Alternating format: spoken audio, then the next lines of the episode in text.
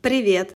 Это подкаст «Давайте уже не о работе», и сегодня мы поговорим про странные, подчас даже дикие требования к сотрудникам от работодателей, про знаки зодиака, требования во внешности и даже затронем тему экстрасенсов. Привет, Лейсан. Привет, Ксюша. Вот у меня на эту тему есть интересный опыт.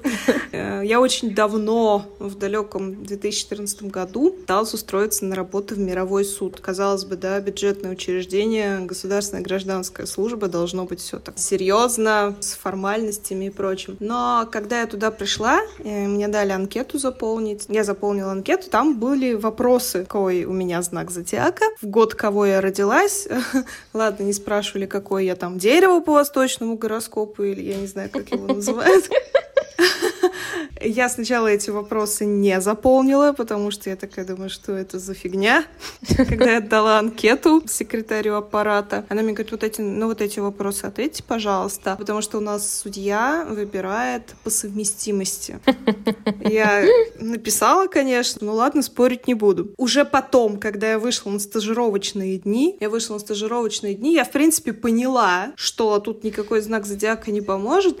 Просто очень тяжелый человек. Ей прям было очень тяжело общаться со своим аппаратом, аппарату было тяжело общаться с ней. Видимо, она считала, что это просто несовместимость по знаку зодиака. То есть, естественно, туда меня не взяли. Я не подходила со своим дурацким знаком зодиака близнецы. Я была с ней, видимо, несовместима.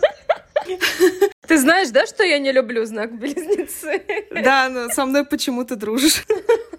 Больше, слава богу, я пока с таким не сталкивалась, но сталкивались мои знакомые, я эту историю расскажу уже попозже. Теперь я хочу услышать от тебя, какие странные требования тебе давали работодатели при поиске сотрудников. Гороскоп — это классика, во-первых, а во-вторых, ну, то есть гороскоп — это очень поверхностно, согласись. Есть же еще и нумерология. Есть люди, которые спрашивают дату рождения, время рождения, идут к нумерологу, он им делает какую-то карту или как это называется, не разбираюсь. И, в общем, исходя из этого, от мнения нумеролога, они принимают решение, брать человека на работу или не брать. У меня был кейс, достаточно сложная позиция. Вообще менеджер по продажам считается, ну, такая достаточно сложная вакансия, особенно сейчас. Особенно если это какой-нибудь технический там продукт сложный. И вот мы находим кандидата, который продавал чуть ли не то же самое, то есть идеальный опыт, там все дела, собеседование проходит, все классно. И через день там заказчик пишет сообщение. Я сходил к нумерологу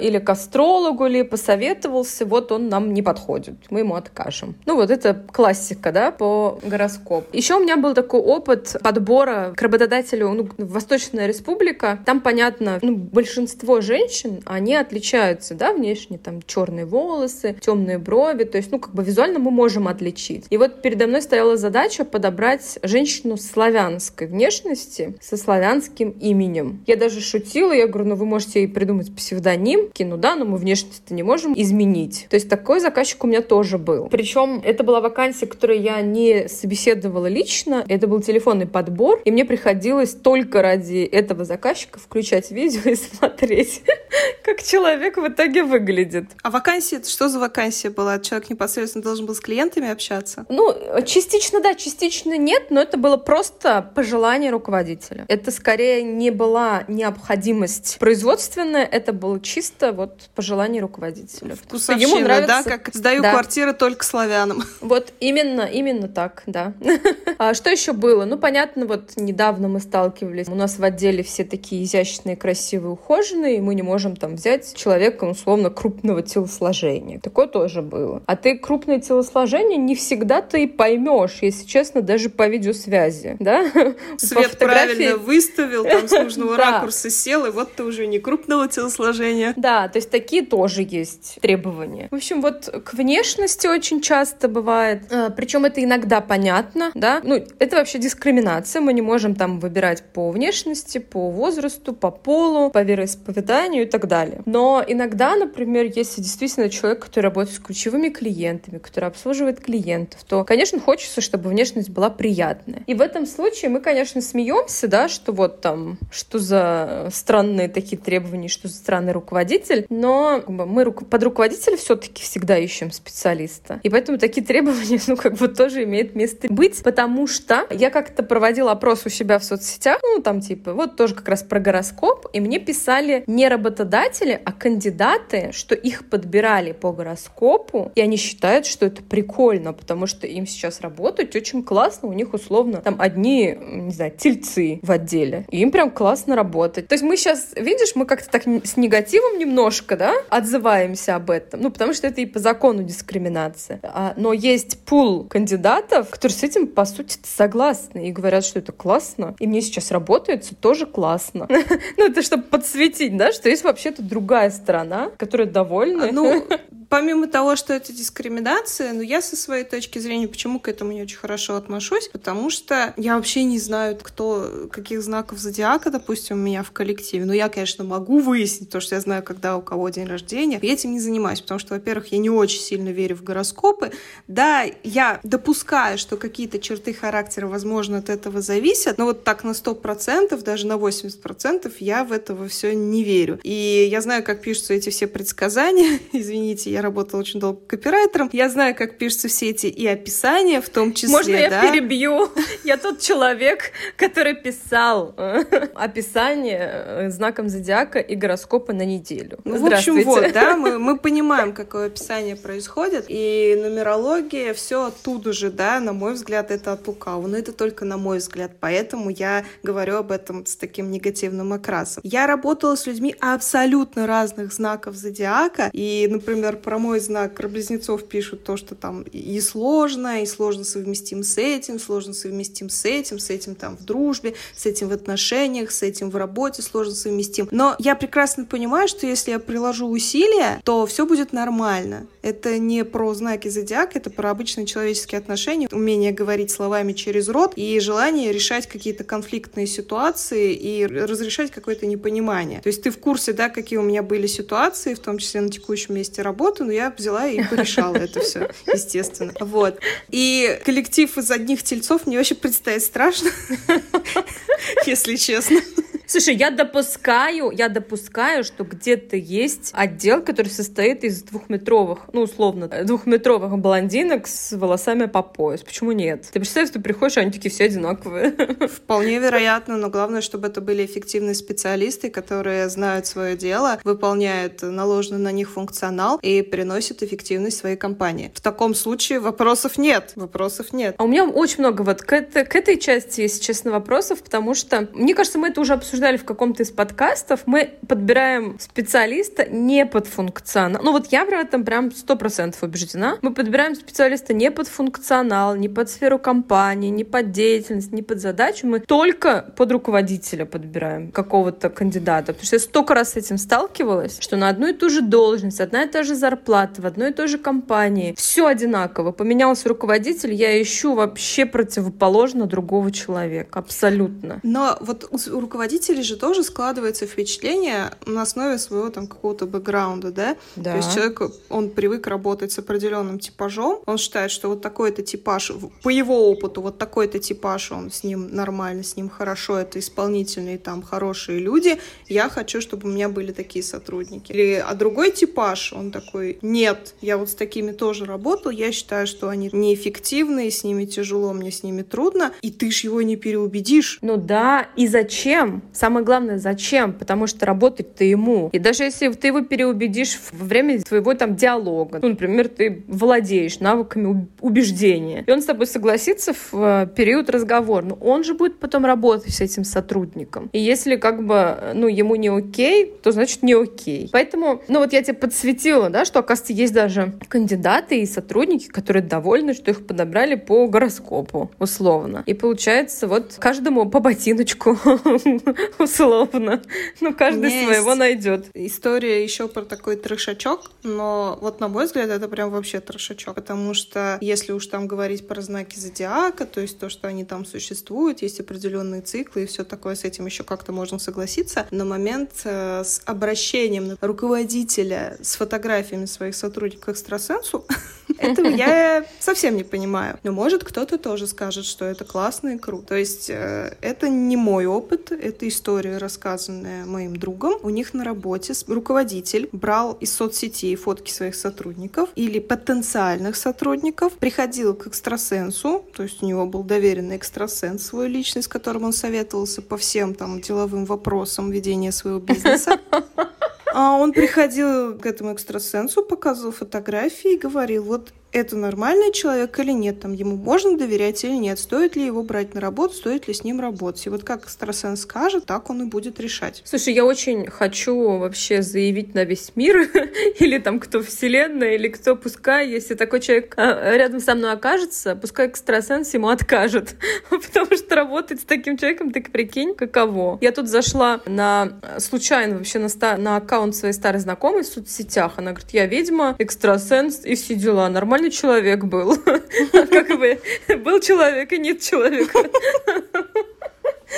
Ну, реально, я вообще в шоке. Поэтому ну, от таких людей хочется держаться подальше. Причем я на твоей стороне, да, в твоей команде я тоже, ну, как бы не очень такое понимаю. Но как психолог я еще и понимаю, что этими людьми движет да, почему человек вообще-то обращается вот по ту сторону. Ну, человек, скорее всего, так перекладывает ответственность за свои решения. Ну да, тревогу, ну нет опоры какой-то, то есть он ищет какую-то опору, да, и мы каждый опираемся на что-то свое. Но сталкиваться, работать, иметь что-то общее, дружбу, семью с такими людьми, конечно же, не хотелось бы. Потому что на самом деле все не в моё. этой компании закончилось довольно-таки плохо, вот, потому что Почему я не удивлена? Понятное дело, что с таким человеком работать в принципе тяжело. Там было глобальное самодурство. В конечном счете, знаешь, чем все закончилось? Все закончилось примерно на том моменте, когда все ребята ушли на январские каникулы, на январские выходные. Потом они вышли с этих январских праздников. Руководитель сказал им, что, знаете, ребят, я так подумал, почему он сказал в конце месяца, когда надо было выдавать зарплату, я, говорит, подумала, а что это я вам буду платить за эти выходные? Вы же как бы треть месяца-то не работали. И заплатил на треть меньше. Все такие,